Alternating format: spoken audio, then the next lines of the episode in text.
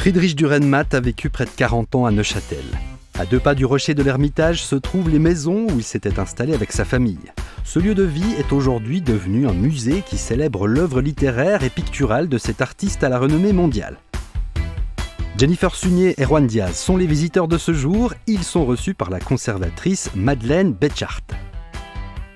Bienvenue au centre du Remat Neuchâtel. Nous sommes ici sur notre terrasse avec cette immense vue sur le lac et sur les Alpes. La première sensation, c'est d'aller sur la terrasse et puis de se, laisser euh, baigner par, euh, par, la vue sur le lac et, euh, et les Alpes. C'est absolument magnifique. On a l'impression d'être dans une propriété privée dans ces hauteurs de Neuchâtel, clairement. Il y a plusieurs parties. D'une part, une, partie qui est dédiée aux expositions, mais il y a aussi la maison familiale, c'est-à-dire il y a des lieux d'espace de vie de Dürrenmatt. Nous entrons dans la partie la plus ancienne du site, c'est la maison familiale. Certaines pièces n'ont pas bougé depuis l'époque où l'écrivain travaillait et vivait ici. On est dans la bibliothèque de Friedrich Dürrenmatt. Il y a presque 4000 livres dans, dans cet espace. Et c'est une bibliothèque d'auteur, c'est-à-dire c'est lui qui avait conçu à l'époque cette bibliothèque. On n'a rien changé. Et c'est une source d'inspiration extraordinaire pour nous parce que nous pouvons voir quels sujets l'ont intéressé.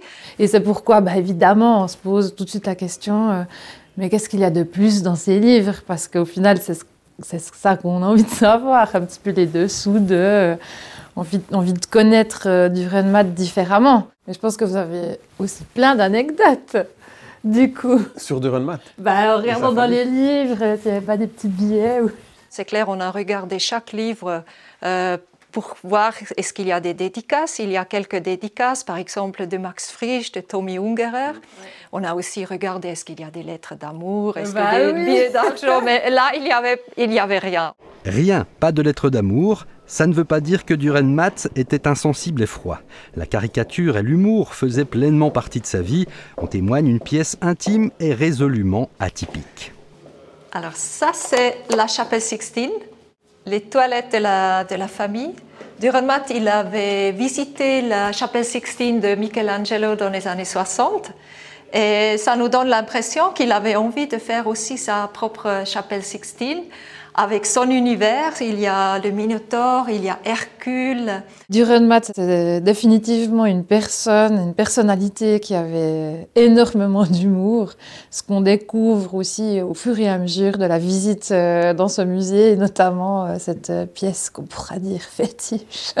On sent le personnage qui ne se prend pas du tout au sérieux et qui renverse toutes, euh, toutes les valeurs et tous les codes, mais de manière très, très drôle et très légère. Et ce qui est étonnant, quand on est à l'intérieur et assis, on a l'impression que tout le monde nous regarde. tout ça dans les toilettes, effectivement. Bel, bel humour. En 1962, Durenmatt a fait bâtir une deuxième maison.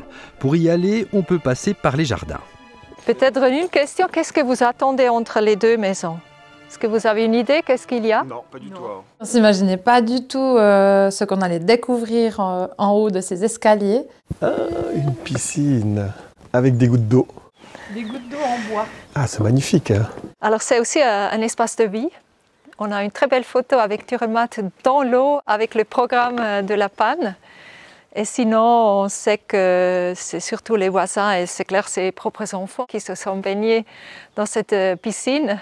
On entend presque les cris des enfants dans la piscine euh, un dimanche d'été où il est en train d'écrire. Euh.